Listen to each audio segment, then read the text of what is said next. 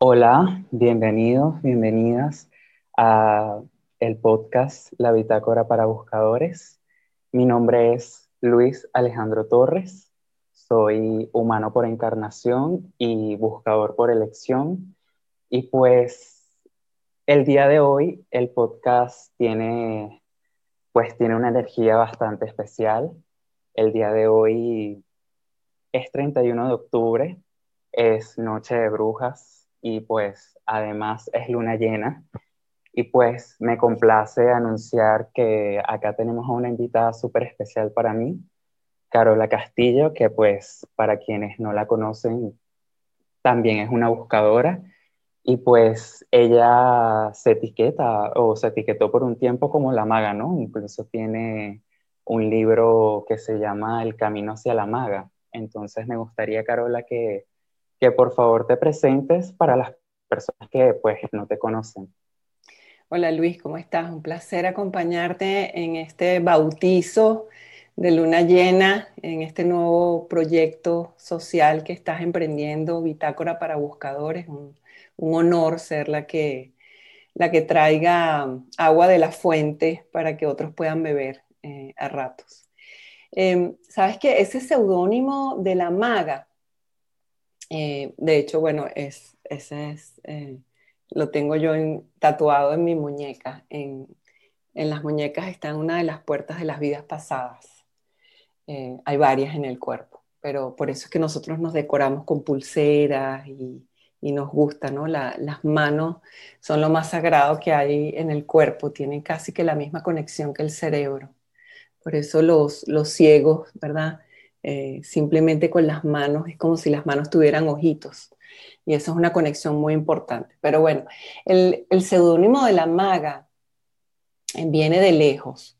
Eh, no sé si fue por, por, por, el libro como tal, pero yo creo que mucho antes tuve un maestro y ese maestro me dijo, las brujas quieren poder, las magas saben de poder. Y yo creo que en, esa, en esa frase yo me, descubrí, eh, porque él, me enseñó que, una mujer cuando, cuando quiere poder simplemente usa las energías con una intención. Pero la maga que sabe de poder, yo, yo la comparaba como con un caimán que se queda así en el río esperando a ver, eh, con paciencia, con calma, a ver cuándo es que va a lanzar su, su dentellada, ¿no? Eh, bueno, no, yo creo que describirme eh, como la maga es esa mujer, ¿no? La, bruja quiere poder, la maga sabe de poder. Un camino, bueno, sagrado, bendito, em, que lo repetiría una y mil veces más. Por allí, caminera del mundo, con, muchas herramientas que, me han tocado aprender y hoy tengo la dicha de pasar esa información pero presentarse eh, en ese yo soy es complejo. Eh, a mí me gusta que la gente me vea como ellos quieren verse a ellos mismos. Entonces un día te llaman ángel, otro día te llaman demonio, otro día te llaman facilitadora, otro día te llaman un ángel de Dios, otro día te llaman desgraciada, este, porque bueno, son las proyecciones. Así que siempre me gusta decir que te puedo contar mi historia, pero como tú la entiendas y se lo cuentes a los demás, tú seguro que transformas gran parte de, mi propia historia. Entonces, vamos a dejarla en, caminera eh, y, buscadora, y buscadora. Y me gustaría preguntarte, ¿hace cuánto tiempo fue, fue ese descubrimiento del, del seudónimo? Yo diría que... Mm, no sé, posiblemente si lo tengo que poner en la línea del tiempo, eh, hace más de 20 años, ¿no? Eh, pero la, pregunta es eh, ¿cómo, cómo, resuena. Yo creo que cuando uno imparte una enseñanza que, que es trascendental, transpersonal, la gente necesita ponerte un nombre, la gente necesita ponerte en un catálogo, en, en algo que sea una referencia porque fíjate que en inglés, eh, no, en inglés no existe la palabra mago, existe wizard, ¿no? Eh, y en inglés the mage es la maga, es como, como términos muy, muy contradictorios, pero terminan diciendo you're magical, como tú eres mágica, ¿no? Entonces yo creo que en lo transpersonal, cuando tocamos a la gente en ese lugar más allá de la percepción, eh, ellos, ellos te, te, guían hacia lo que ellos te quieren ver, no lo que tú te haces nombrar, ¿no? Una vez estaba con, con un chamán y, le decía, hablando con él, le decía que, que me preocupaba mucho porque yo creía que yo no había estudiado lo suficiente.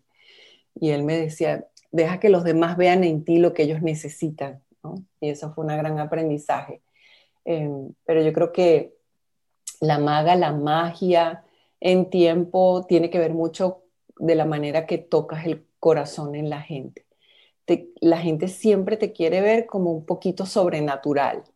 Eh, sobrenatural quiere decir algo que, que, me falta un poquito, algo que, que todavía no, no, tengo acceso.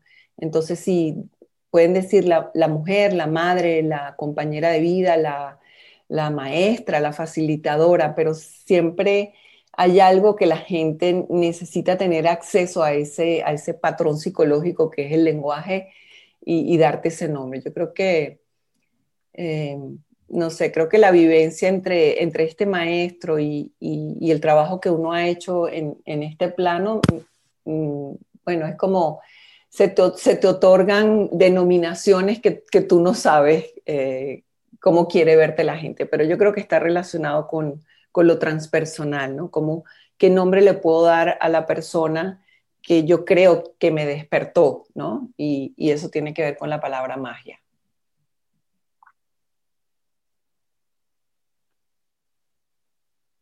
Sí.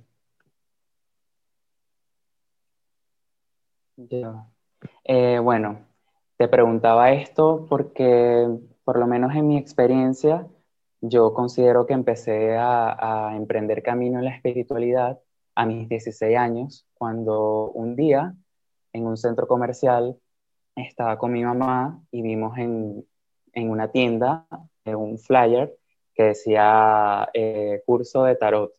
Entonces yo le digo a mi mamá, mamá, yo quiero hacer eso. Y, y, ella me dice, ¿de verdad lo quieres hacer? Y yo le dije, sí, ¿por qué no? Y me dijo, bueno, vamos a anotar el número y después de eso pues terminé haciendo el curso, ¿no?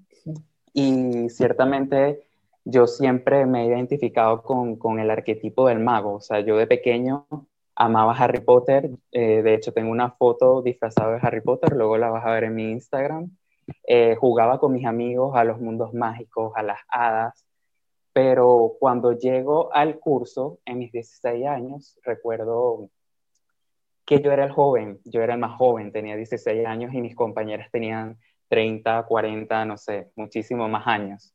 Y yo era el único hombre. Entonces, eh, en mi camino, o sea, desde mis 16 años hasta ahorita, hasta los 23 años, siempre, he, eh, siempre me he encontrado con esto, ¿no? Con esto de, siempre soy el menor en los grupos de los cursos que hago de, de energías o todo este tema espiritual, ¿no? Y en algún punto esto a mí, este, como que me causó como un peso. Incluso a veces mi mamá, o sea, mi mamá siempre me dice como que tú eres demasiado sabio, tú eres un maestro, y siempre como que habla con mi papá y le dice, mira, eh, de hecho, esto pasó hace, hace poco. Mi mamá soñó con algo, o sea, como que vio a mi abuela llorando en el sueño y le comenta a mi papá. Y mi papá le dice, no, no, no, llama a Luis Alejandro, ese seguro sabe. Entonces, eh, eso para mí en un tiempo fue como demasiado un peso, o sea, que la gente te vea como un maestro es como, como una responsabilidad muy grande. Hasta el día en que yo me reconocí como adulto y dije, ya va, o sea, maestro y mago soy para mí mismo, o sea, maestro cada quien para sí, para sí mismo, o sea, eso de buscar a alguien afuera como un maestro, como un mago, es como una responsabilidad demasiado grande que, carga a la persona hasta que cada uno se hace responsable y dice, bueno, sabio es el que está aquí adentro, ¿no? Pero con tus enseñanzas, pues yo me di cuenta que efectivamente, como los sentidos están hacia afuera y de pequeño, lo único, o sea, lo único que nos enseñaron fue buscar hacia afuera y en ese tiempo no teníamos la oportunidad de decir, bueno, voy a buscar al maestro que tengo adentro. No. Lo que podíamos era esperar el zapatazo que nos lanzara mamá y mira, cómete la comida, mira, la tarea. Entonces, para mí, este, no sé, quería preguntarte si, bueno, en algún punto llegaste a sentir esto. O sea, para mí como, como un humano de 23 años que ha tenido como que un despertar desde los 16 años, wow, para mí eso, eso para mí fue demasiado fuerte. Obvio ya, hoy por hoy ya es otra cosa porque ya me considero adulto y ya soy responsable de mí y solo de mí. Y ya yo me considero sabio de mí mismo.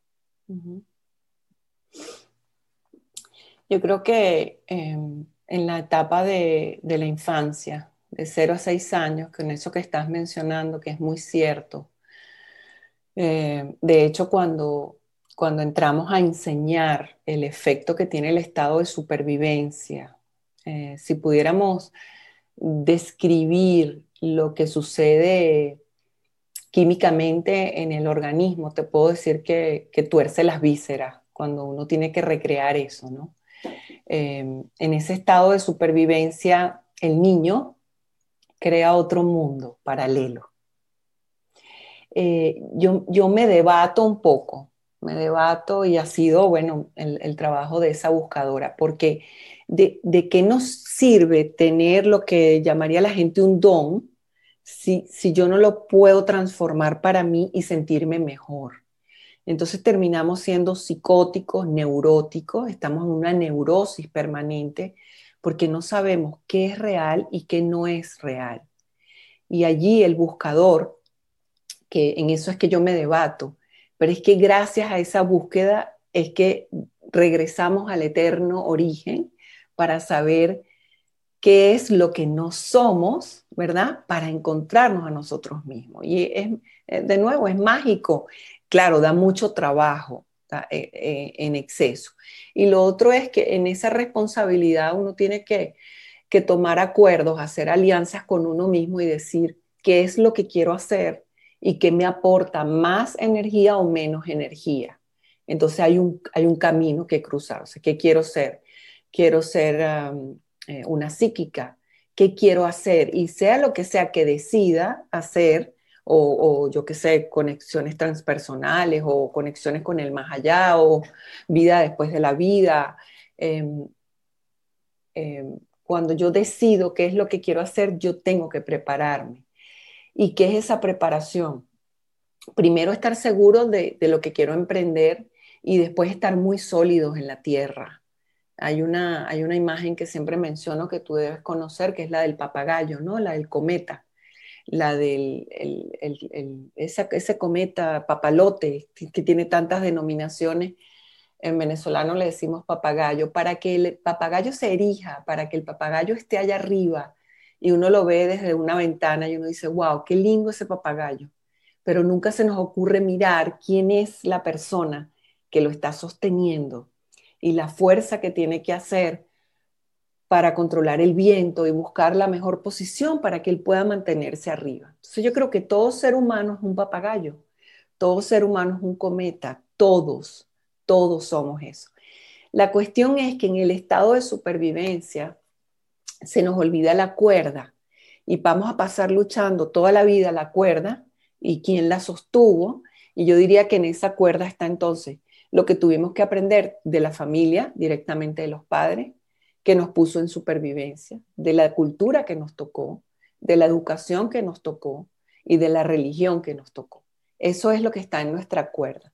Una vez que yo puedo entrar en conocimiento sin lucha con toda esa cuerda, el, el, montaje de la imagen está completa. Pero si yo corto la cuerda, que es la lucha, la confrontación, no sé qué quiero, no sé a dónde voy, seguro esa cuerda es muy débil y el papagayo nunca logra volar o cumplir su, perdón, su función. Entonces, yo creo que en ese mundo paralelo de los niños, eh, como tú y como yo, descubrimos primero lo transpersonal y después tuvimos que, perdona la expresión, caernos de culo eh, que esa expresión es, permitida. Cuando nos caemos de culo es, nos resentimos el coxis y, y en el coxis está lo que era eh, la cola, ¿verdad? Eh, nosotros hemos ido evolucionando en el tiempo ya no tenemos cola. Pero algunas veces cuando no damos esos pasos importantes tenemos que meternos la cola dentro de las piernas y así vivimos toda la vida. Entonces, cuando tenemos que caer en la tierra, es el niño, que es lo que acabas de mencionar tú, que comienza a ser responsable de aquel mundo paralelo y decir, bueno, ¿de qué me valía a mí mirar a los muertos que veía? Porque eso muchos lo consideran, ay, qué don, qué suerte, lo que dices tú. Es un maestro, sí, pero eh, uno está allá afuera y uno dice, pero, pero maestro, ¿cómo? ¿Maestro con qué? ¿Maga con, con cómo?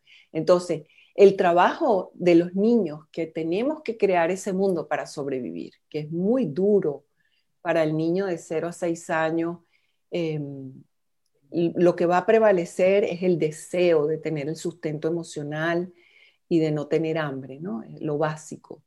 Y cuando el niño no logra eso, lo va a buscar toda su vida. Por eso siempre estamos en esa neurosis. Eh, no sabemos dónde estamos. Y lo más difícil entonces es ser lo que somos, porque nos hemos desconectado. Entonces, muchos hemos buscado y hemos encontrado en la espiritualidad algo provisional, pero en esa espiritualidad también somos psicóticos, también estamos medio en locura, porque vamos a ir, eh, hacemos familia y los hijos dicen, mamá, ¿me puedes freír un huevo? y, ya yo me amargo porque me sacaron de mi espiritualidad. Eh, o hay que pagar el, teléfono, la renta del, celular y me amargo porque tengo que ir a, la agencia. O me amargo porque no sé cómo se usa la, tecnología. Entonces, vivimos como en, somos bipolares. Arriba, el cielo, ¡ah! Una maravilla, pero que nadie me traiga abajo. Entonces, ¿qué es lo más sagrado para nosotros? Estar en la tierra. Entonces tenemos que amalgamarnos, pie firme, trabajar con los pensamientos, con las emociones. Una vez que estemos abajo, vamos a encontrar el viaje transpersonal. Vamos a encontrar eso que no sabemos explicar, pero ¿para qué lo vamos a vivir?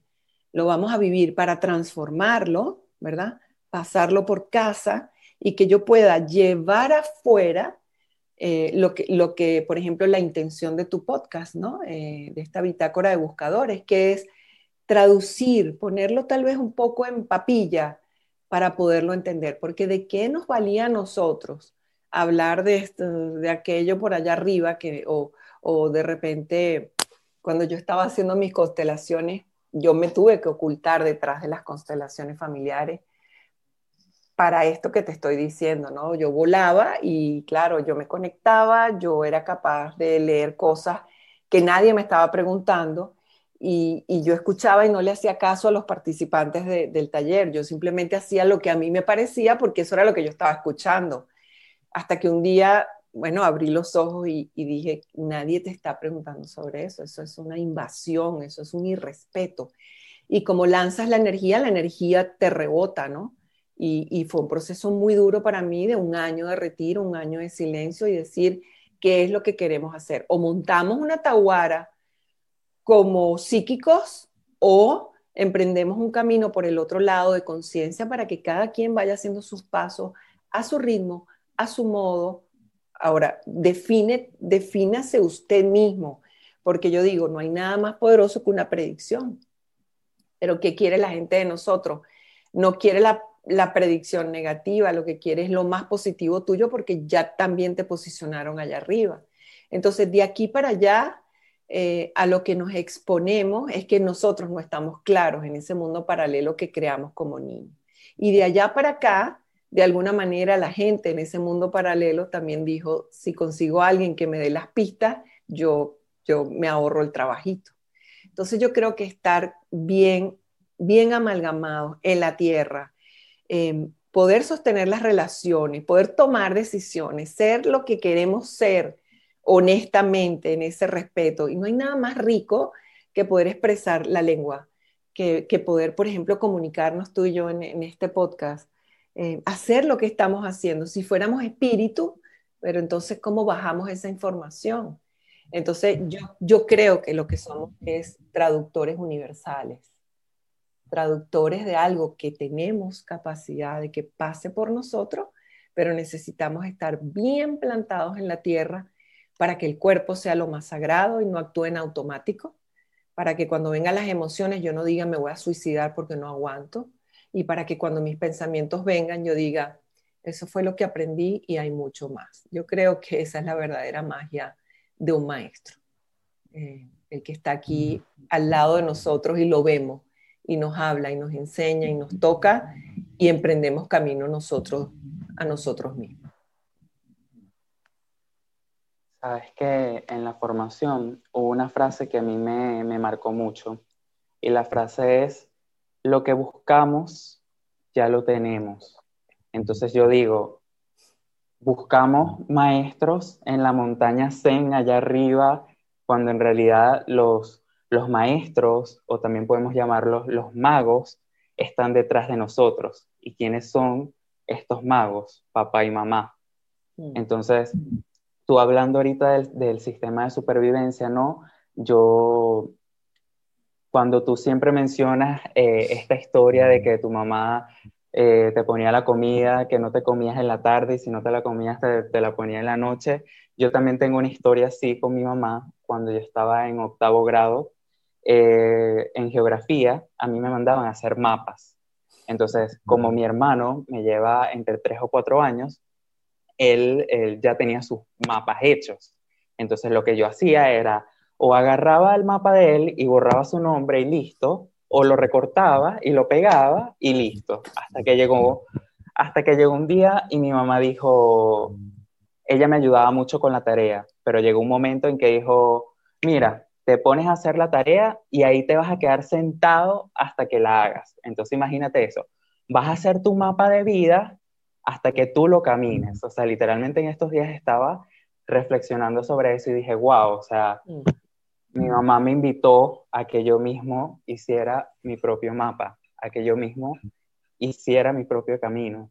Y yo dije como, wow, o sea, realmente las lecciones que buscaba fuera, siempre las tuve conmigo. Incluso eso fue como un zapatazo, pues, un zapatazo sutil, sutilito así, pero un zapatazo profundo fue el momento en el que mi papá abandonó la casa. O sea, él, estuvo mucho tiempo en mi niñez y en mi adolescencia ausente de casa. Mm. Y ese, ese zapatazo también tiene una lección, ¿no? Que era lo que te decía, lo que tú decías en la formación. Nosotros eh, amamos a quien nos puso en estado de supervivencia, que en este caso, bueno, mi mamá fue la que mayormente me, formó, pero necesitamos al que estuvo ausente de alguna manera. Claro, porque en ese plano paralelo el niño se crea una idea del que no está y se hace su propia historia para sobrevivir. Porque imagínate, en el cuerpo es tan fuerte em, las ansias de poder de resolver en la cabecita del niño lo que no entiende, que, que lo que él, él va a poner todo de lado para seguir adelante. Pero eso que está de lado siempre va a estar al lado de nosotros, buscando a ver cómo puede salir. Entonces, eh, no podemos nunca decir si, si, uno más estuvo que el otro, porque no sabemos en la cabeza del niño que, qué, estuvo ocurriendo a nivel, bueno, de, tantas vivencias. Tal vez mamá que nos obligaba a hacer la tarea, el niño decía, si mi papá estuviera aquí, tal vez no me hubiese obligado, ¿no? Entonces uno empieza a hacer unas alianzas con los que no están, que supuestamente no eran buenos, pero en mi cabeza él me hubiese salvado, siempre me hubiese rescatado. Pero yo diría que lo importante es no quedarnos solamente en, los padres, que tenemos que, ampliar la mirada. Por supuesto, lo más importante va a ser el sistema de creencia que está en nosotros porque yo me lo tuve que creer. Listo, y si yo me lo tuve que creer, modificar eso, pero eso no es lo que yo soy. Yo soy mucho más que eso. Yo estaba pensando esta mañana en, en hacer un trabajo que se llame ¿Cómo salir del clan y no morir en el intento? porque para poder salir del clan eh, lo que hay que entender es que siempre estuvimos afuera. Lo que tenemos que hacer es entrar. Y en eso que tú estás mencionando, ahí, es lo que, lo que tenemos que hacer es, vamos a regresar, vamos a recrear las historias, pero no desde el drama o de ese mapa psicológico aprendido, pensamientos, emociones, sino decir, ¿dónde está lo que le puedo sacar provecho que en ese momento no tenía tiempo, tenía, tenía que chupar la teta, necesitaba algo, alguien que me sostuviera, tenía miedo en la noche. Por eso a lo largo del camino el niño se va a hacer pipí en la noche, en la cama, por eso vamos a tener problemas en la sexualidad, porque es que necesitamos llenar esos vacíos. Entonces, claro, se nos pide que seamos nosotros, pero la idea es mientras vamos caminando, eh, vamos sanando. Y tú sabes que mucho tiempo la psicología comparó la palabra curación con locura. Eh, entonces uno dice, bueno, entrar a la sanación, entrar a la curación es, es fracturarnos, deconstruirnos.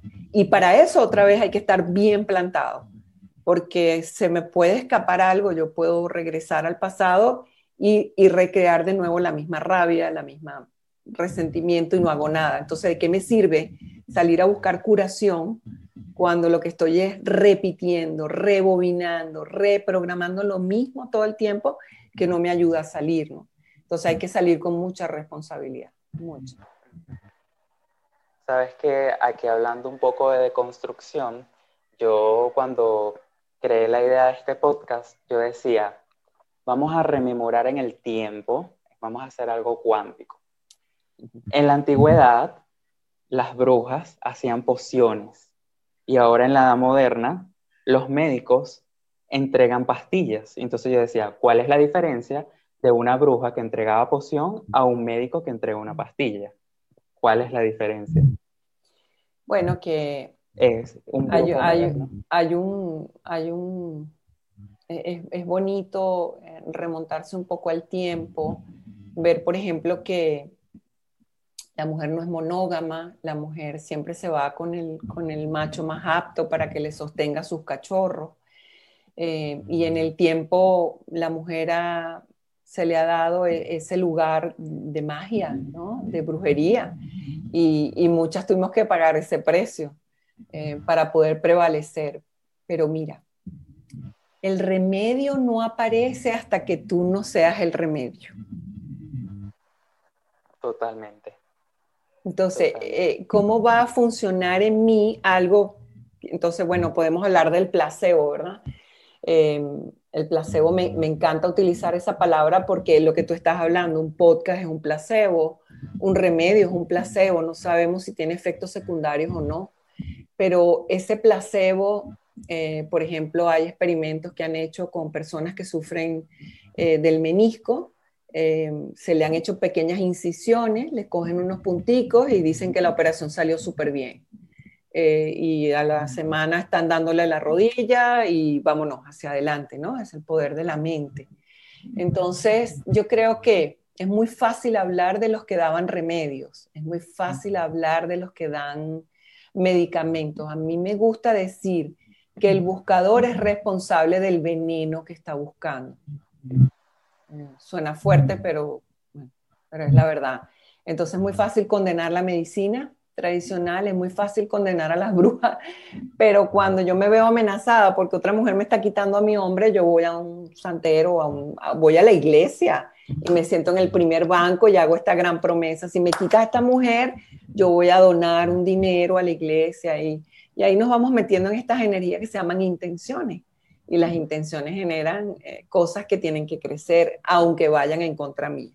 Entonces, tenemos que, despertar hacia, yo, yo, quiero ser un remedio, entonces seguro que lo que me llega es lo que yo necesito, pero vamos a salir a buscar con responsabilidad. Uno llega al médico y el médico dice, ¿qué te está pasando? Uno dice, es como, algo me duele como por aquí. Pero en la noche o en el día, es, es como todo el día pero es cuando es oscuro mañana, es como más o menos. es frío, es tibio. Entonces, claro, si el señor es un cardiólogo, lo primero que hace es chequear el corazón.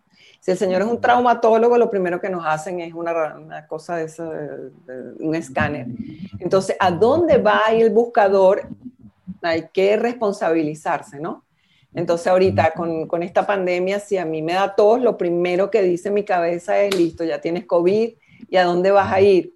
Y de hecho, si te atienden, dicen, ya tienes el síntoma. Entonces yo creo que siempre está, todo lo que va a rebotar es porque el buscador lo está buscando, lo que tú dijiste al principio. Ya tenemos, ya tenemos lo que queremos. Y de hecho que yo hago esta, como esta comparación, porque para mí el mago es humano, o sea, no hay que pensar en el mago como el psíquico, o sea, como el que tiene dones, para mí todos somos magos, ¿no? Entonces yo digo, así como la bruja que hacía pociones, está el médico que entrega una pastilla y tienen como que la misma cualidad de, entregar algo, ¿no? Por lo menos en el caso de, tú y yo, este, eh, nosotros somos terapeutas y, colocamos un servicio, ¿no? Este, pero este servicio es de responsabilidad 50 y 50. Nosotros no podemos entregar eh, demasiado porque entonces eso estaría afectándonos a nosotros. y, y, ya ahí eso afecta el cuerpo, ¿no? El estuche sagrado, como tú le dices.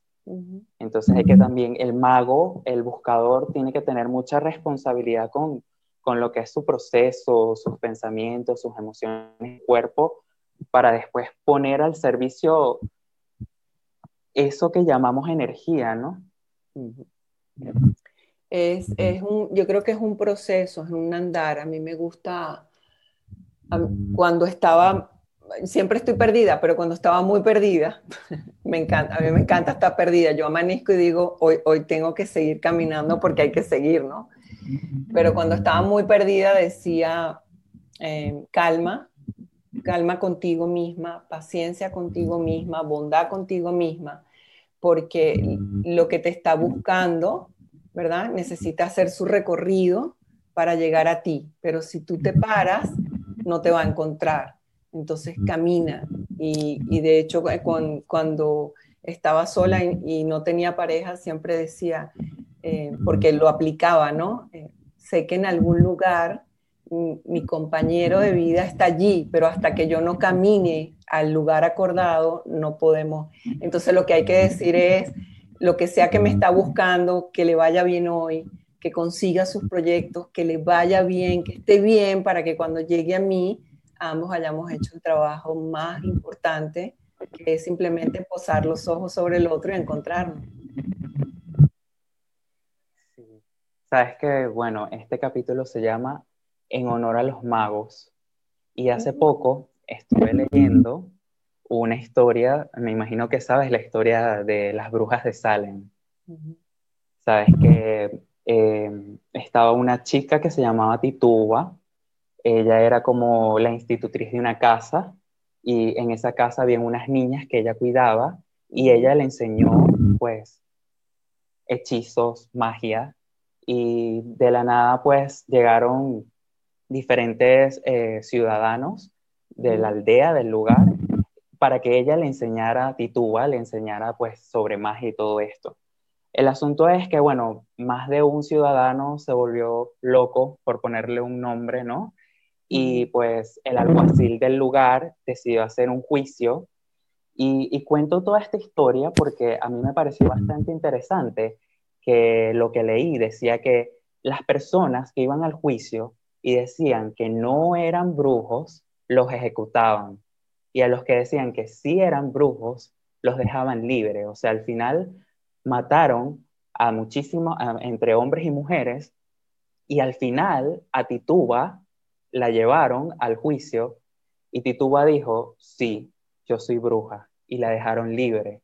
Mm. Entonces yo decía, wow, o sea, esta enseñanza eh, me la dijo Carola de otra manera y era, cuando digas tu verdad, serás libre de ti mismo y, definitivamente es así, o sea, el mago, el mago, el brujo, el buscador, cuando encuentra su verdad, es libre de sí mismo y, y ya el camino como que empieza a ser como un poco más sutil, como más, no sé ni siquiera cómo explicarlo, porque realmente el camino de descubrimiento del, mago, del brujo, es, transpersonal. Y yo siento que la palabra transpersonal no tiene explicación en palabras. O sea, entendiendo la etimología de la palabra, trans es más allá y personal es de individuo, de persona. Entonces es lo que está más allá de nosotros y eso no tiene explicación. O sea, siento, no sé si en algún punto de ciencia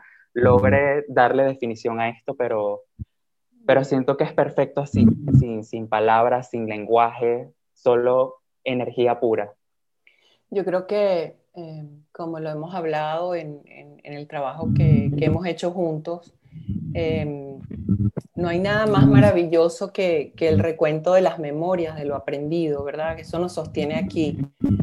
Pero cuando nos damos ese, ese trozo ya sin, eh, sin tanto pensamiento, tanto juicio, tan, tanto programa aprendido, tanto sistema de creencia, eh, podemos habitar en ese, en ese origen que no tiene tanto ruido.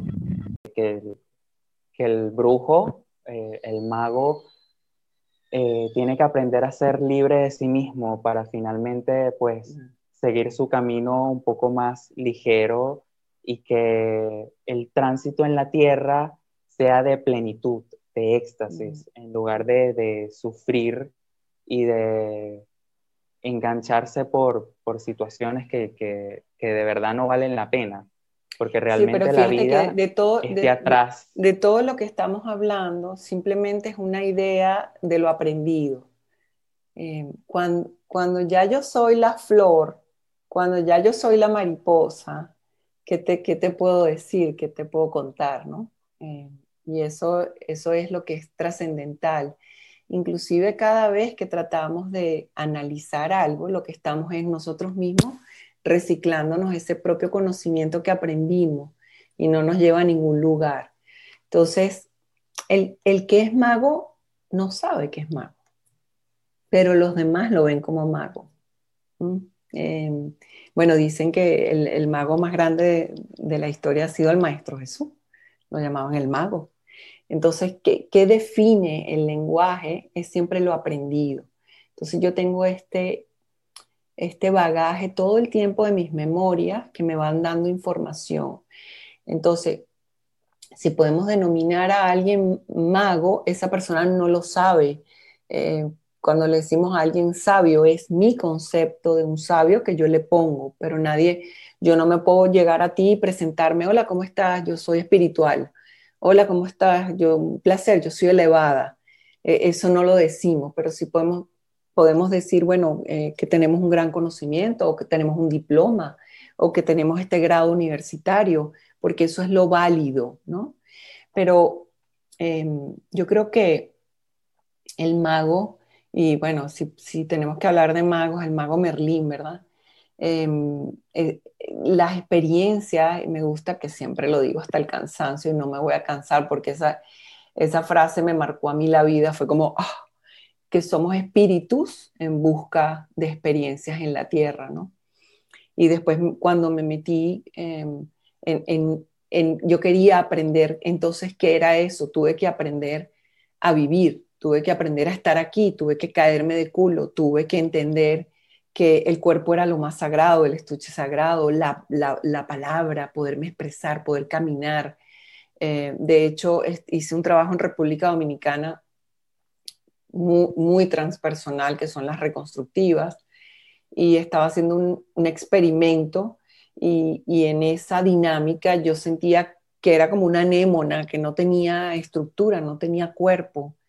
Em, y, y de repente alguien en, la dinámica me tocó y, ese día yo dije, wow, esto es lo que es tener cuerpo, ¿no?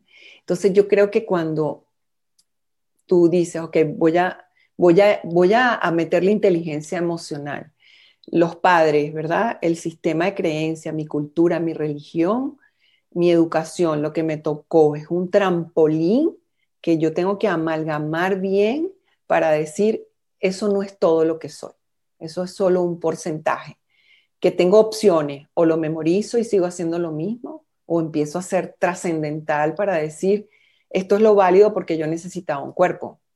Ah, bueno, gracias al espermatozoide, al óvulo, pero también entonces a la mitosis y entonces a la separación y entonces al parto, entonces la lengua, entonces el país, entonces la cultura. Entonces digo, ¿cuándo, ¿cómo vas a separarte de todo eso? Tendrías que tener demencia senil o, o perder la chaveta, como decimos, ¿no? No tener cable a tierra para decir, este es el que soy. Por eso las personas cuando, cuando están en, Alzheimer eh, insultan, agreden, eh, se ponen violentas o se ponen, eh, ¿verdad? o cuando están cerca del estado de la muerte, del proceso de muerte, se ponen muy sensibles porque es como que ya el espíritu empieza a abandonar el cuerpo. Y lo más sagrado que tenemos es cuidar el cuerpo para que ese espíritu termine de aprender la experiencia que, que, que vino a eso. Entonces, esas son preguntas que son muy existenciales, son, muy fuertes, que deconstruyen, pero inmediatamente la cabeza y el bagaje va a decir, no vale, eso no, vete otra vez con el rollo de tu mamá que no te dio tetero y, claro, la supervivencia es, te me quedas aquí viviendo, pero la supervivencia no le interesa que nosotros vayamos a algo más exquisito, ¿no? Algo más trascendental. Yo quiero que estés aquí, que me des niñitos, que pases la vida, que haya continuidad, que es lo que tiene más fuerza en, la tierra.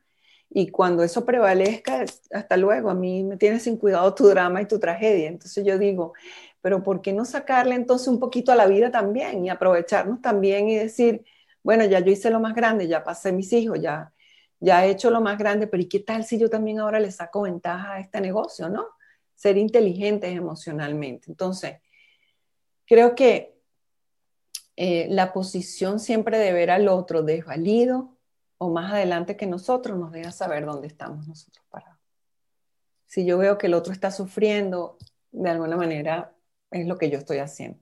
Si veo que el otro se me escapó, es que yo estoy muy lenta, porque el otro es la bendición eh, y es la distancia. Lo que a ti y a mí nos separa es la distancia, eh, diríamos, de la energía entre tú y yo. Entonces, si aprovechamos esa energía, podemos resolver las cosas cerca, que lo duro es la palabra, eh, las negociaciones, el respeto a tu vida, a lo que eres. Y yo creo que de ahí es que nacen los magos. Sabes que ayer un, un, chico me escribió por WhatsApp y a él le encanta todo el tema de energía, ¿no? Y, y me comentaba algo que le pasó hace poco. Me dijo, eh, Luis, ¿tú crees que las casas tienen energía? Y obviamente esto tiene una historia detrás. O sea, él, me dice que pues eh, en casa de su abuela él se siente cómodo porque en casa de su abuela hay amor y paz, pero en su casa, eh, con su familia, él siente como densidad en la casa con su familia, ¿no?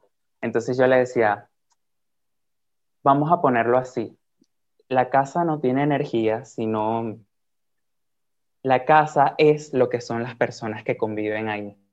Entonces, pintamos eh, como que las cosas hacia afuera o las cosas materiales como que si fueran la magia, cuando en realidad la magia la hacemos los otros, nosotros los, los que caminamos, los que palpamos, lo que tocamos, ¿no? Mm. Entonces, cuando estamos en este camino espiritual, bueno, si podemos llamarle camino espiritual, herramientas espirituales y todo esto. Mm. No sé en qué libro, en qué libro eh, escribieron, usted deje de sentir, usted deje de emocionarse, usted deje de ser feliz, usted tráguese las cosas, usted cállese. O sea, porque recuerdo mucho que cuando yo empecé eh, a mis 16 años, yo era así, yo me callaba, yo no hablaba, mm. yo no expresaba mis emociones, yo no sabía qué era lo que quería. Entonces, es demasiado interesante cómo las personas quieren ser de allá arriba cuando ni siquiera se dan cuenta que para llegar allá arriba tienes que construir una escalera. Y era como tú decías, la escalera es las emociones, los pensamientos, y después es que tú puedes mover el cuerpo hacia arriba. Mm. Sí, no, yo, yo, yo diría más que en la medida que tú conoces más esto, tienes acceso a esas energías. Trabajamos el cuerpo, la mente, las emociones, que son los tres pilares más importantes, para, para, para que eso no, no, vaya en contra mía, no ejecute en contra mía, eh, porque si no voy a estar todo el tiempo en esa lucha. Una vez que eso está bien amalgamado, yo no, no me gusta decir hacia arriba, es que nos podemos dar el permiso y la capacidad de vivir nuevas experiencias, no importa en qué plano o en qué nivel, no vamos a entrar en pánico, no vamos a alarmarnos, no vamos a enjuiciar, eh, vamos a tener un viaje seguro, eh, sea lo que sea que emprendamos con lo que somos, ¿no? Yo no quiero hablar de arriba o abajo, es que tenemos que entender que lo más grande que tenemos es la vida y, y dónde se va a ver mi magia, como yo solvento, yo hablo siempre de las tres leyes de la espiritualidad, disciplina, disciplina y disciplina. Eh, concretar, trabajar, eh, tener proyectos, em, como, como chupar la vida, chupar la vida todos los días, como qué más puedo hacer, qué más puedo hacer. Y, cuando uno se monta en, ese lugar energético, simplemente lo que estás es fuera del drama, fuera de lo que te hace perder tiempo, fuera del dolor, y, eso ya, ya es una ganancia muy importante. Ahora, fíjate qué interesante el caso del chico, dice que en la casa la siente densa y con los abuelos no, la casa de los abuelos. Y otra vez, ¿no? ¿Dónde está el sistema de supervivencia y quién lo puso a él en, en jaque mate, ¿no? Los padres. Y muchas veces en la familia nos, nos recostábamos, nos escondíamos un poquito de estos verdugos que nos tenían que enseñar porque ellos tenían miedo de que de que no fuéramos inteligentes, de que no fuéramos exitosos, de que no tuviéramos dinero. Y, esa fue la decisión, porque ningún padre, no creo que, bueno, mi mamá era vegetariana eh, y, nos servía hígado y corazón y riñón. Eh, y yo digo, bueno, ahí estaba la supervivencia. Ella diría, yo no como esto, pero para que ellos sobrevivan, déjame darle esta cantidad de, de vísceras, ¿no? Entonces los padres siempre queremos que los niños sobrevivan y, ya lo he dicho antes y lo voy a volver a decir, no hay padre perfecto, no, no, lo que hay es una supervivencia perfecta. Y lo hayamos hecho bien o mal como padres, eh, los niños en supervivencia siempre tienen que pasarle factura a los padres. Y ahí nos están diciendo cuán fuerte fue ese estado de supervivencia. Pero eh, si dejas al bebé mojado una noche, si no le das el tetero a tiempo, si tragó líquido amniótico, si la referencia más importante son los padres. Por eso es que yo creo que en los mandamientos, cuando dicen tomar a padre y madre por encima de todas las cosas, estaban hablando del sistema de supervivencia.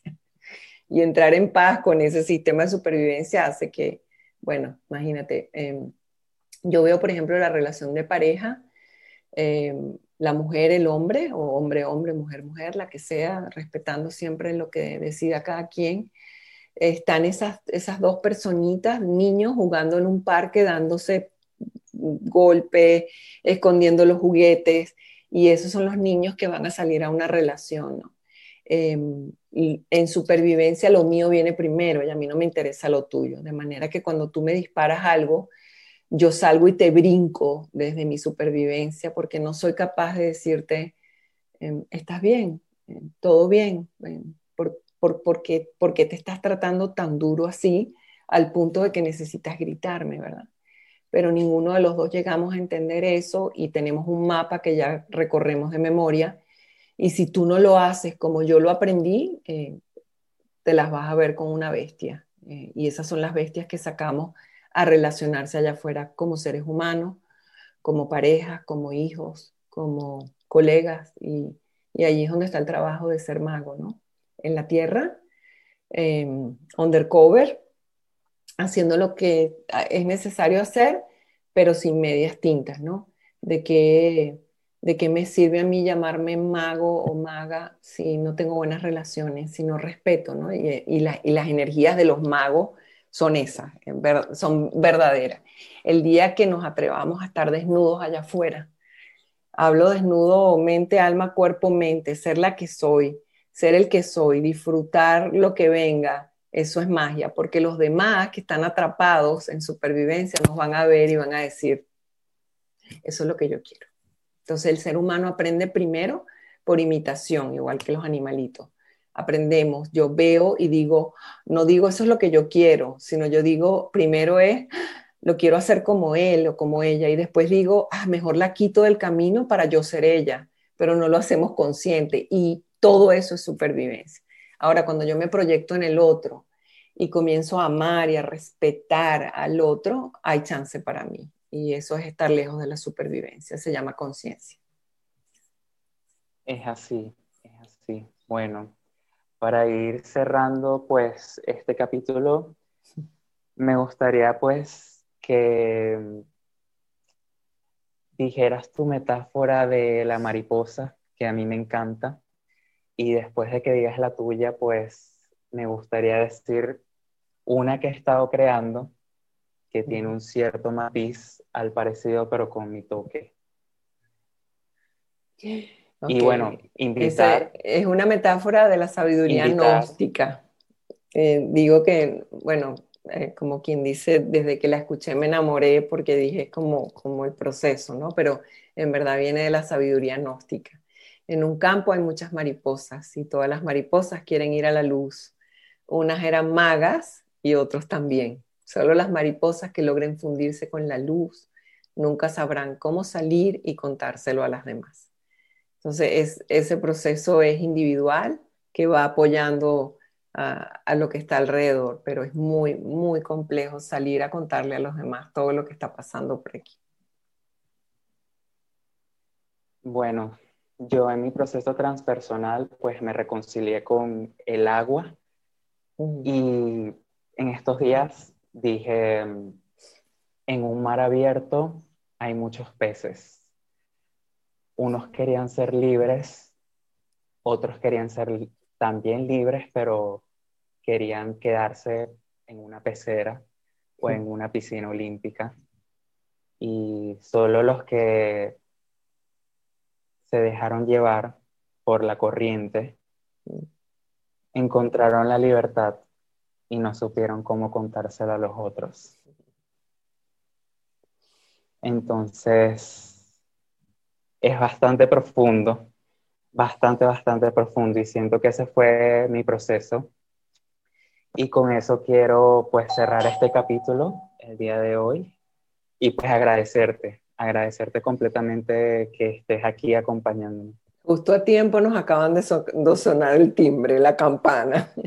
Bueno, este, Luis, que... Sí, me sonaron la campana. Nos sonaron la campana los dos. Bueno, muchísimas gracias por esta oportunidad que me brindaste. Qué honor poder abrir esta bitácora a esos, a esos magos.